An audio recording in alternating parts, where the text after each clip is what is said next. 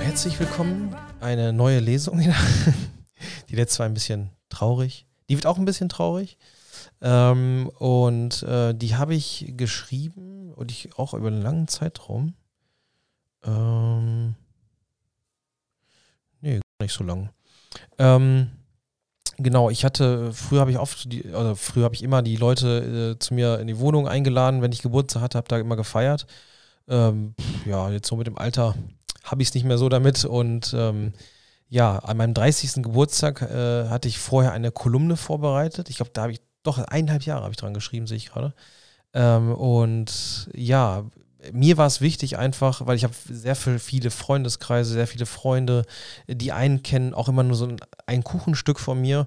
Da dachte ich mir so einfach, ich erzähle einfach mal allen so den, den kompletten Michel und dachte mir so, okay, ich klaue denen die, ich klaue denen mal so zehn Minuten ihrer Lebenszeit und äh, habe die Musik ausgemacht und äh, wollte das unbedingt vortragen und ja, ich hätte nicht gedacht, also ich, mir fing's, mir fiel es sehr schwer, die Kolumne zu schreiben und immer wieder vorzulesen.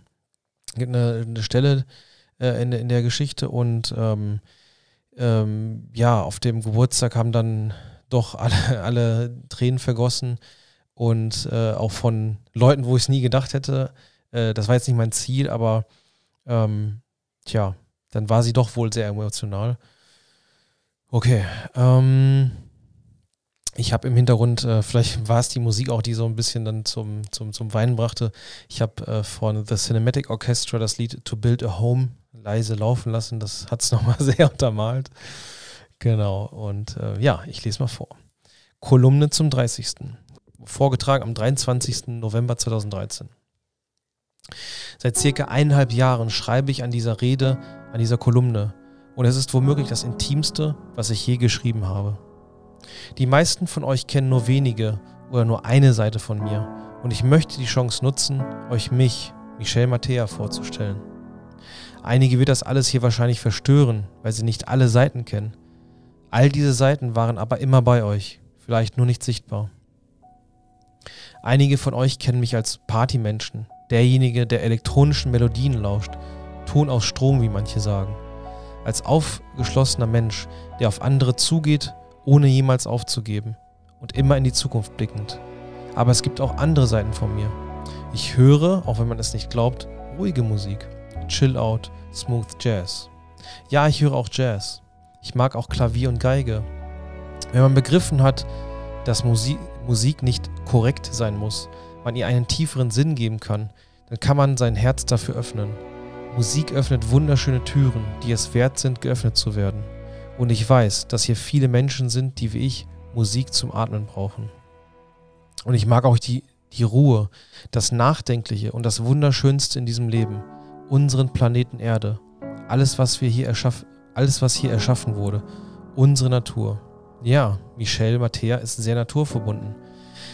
Mir fällt eine schöne Szene dazu ein. Als ich 2008 zum Grand Canyon reiste und ich dort ankam, stieg ich aus dem Bus. Die Reisenden verteilten sich, gingen verschiedene Wege.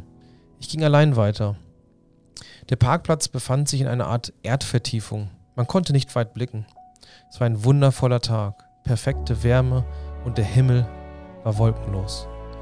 Es gab ein großes Holzhaus, auf das ich zuging. Es war wohl eine Art Herberge, Souvenirladen, Parkplatz, Bezahlstation, ich weiß es nicht. Ich stieg die Treppe hoch und ging hinein. Dort waren viele Menschen. Schulkindergruppen überall. Und genau gegenüber von dem Eingang war eine offene Tür, aus der das Licht so grell schien, dass der Raum, in dem ich stand, stockdunkel war. Ich ging darauf mit leicht verschlossenen Augen. Und als meine Augen sich an die Helligkeit gewöhnten, sah ich es, den Grand Canyon, das, was die Natur in Tausenden von Jahren erschaffen hat. Damals wollte ich immer alles und jeden emotionalen Moment einfangen, es festhalten, um es anderen genauso zu zeigen, wie ich es empfand. Aber das geht nicht. Ich schaltete meine Kamera direkt aus, entspannte mich und ließ die Schönheit durch mich hindurchfließen. Ich konnte meine Tränen nicht zurückhalten, weil es für mich so wunderschön war. Und ich war dankbar für jeden einzelnen Moment meines Lebens. Die wenigsten wissen, dass ich mich ab und zu mit Leuten treffe, um einfach über Dinge zu sprechen, die uns umgeben, gedankenfrei auszutauschen. Unser kleiner Hobby-Physiker- oder Astrophysiker-Club Schon seitdem ich denken kann, wollte ich immer alles wissen. wissen, wie es funktioniert, von den alltäglichen Dingen, als auch von ungelösten Fragen, vor denen die Menschheit heute noch steht. Auch wenn ich immer stark und selbstbewusst vor euch stehe, auch ich bin manchmal schwach und verletzlich, denn ich bin ein Mensch.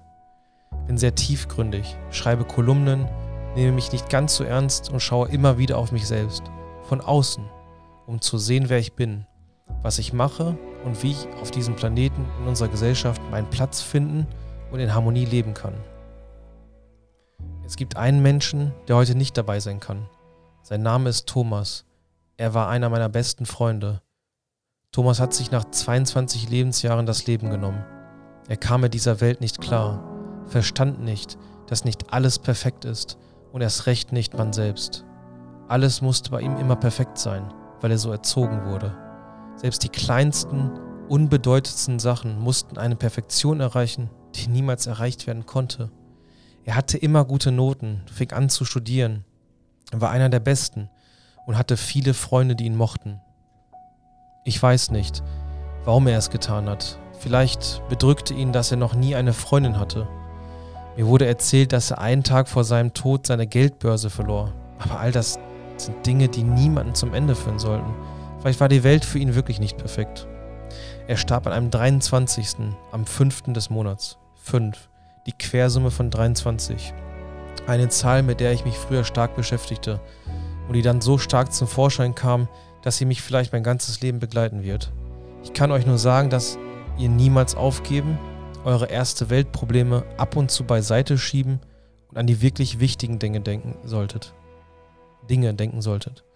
Eure Freunde, eure Familie, eure Kinder und dass ihr in einer Welt in Frieden lebt, ihr satt seid und einen warmen Platz habt, den ihr zu Hause nennen könnt. Jedes Jahr an seinem Todestag und an seinem Geburtstag besuche ich sein Grab und frage ihn, warum er das getan hat. Aber er hat mir bis jetzt noch nicht geantwortet. Vielleicht werde ich es nie erfahren. Alles erschien für ihn wie Chaos. Aber man muss noch Chaos in sich tragen, um einen tanzenden Stern zu gebären. Ja, die Sterne, von denen wir stammen.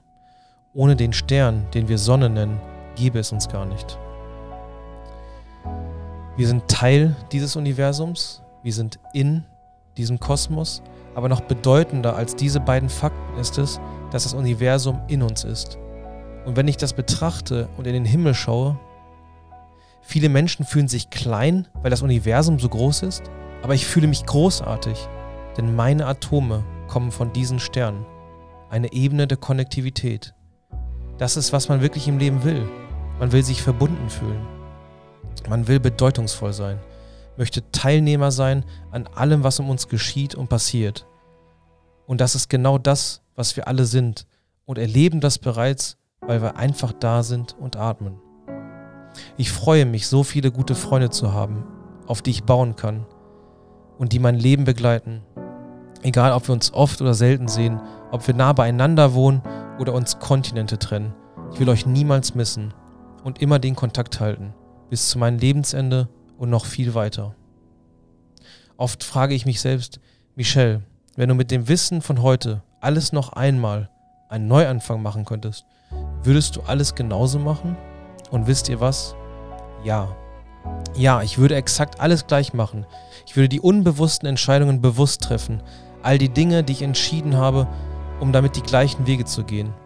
Ich würde auch alle Fehlentscheidungen in meinem Leben treffen und ich würde durch die gleichen Scheißphasen meines Lebens gehen, nur um exakt das gleiche Schicksal zu haben.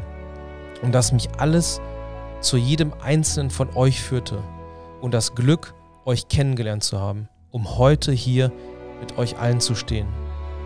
Vielen Dank für alles. Habt einen schönen Abend.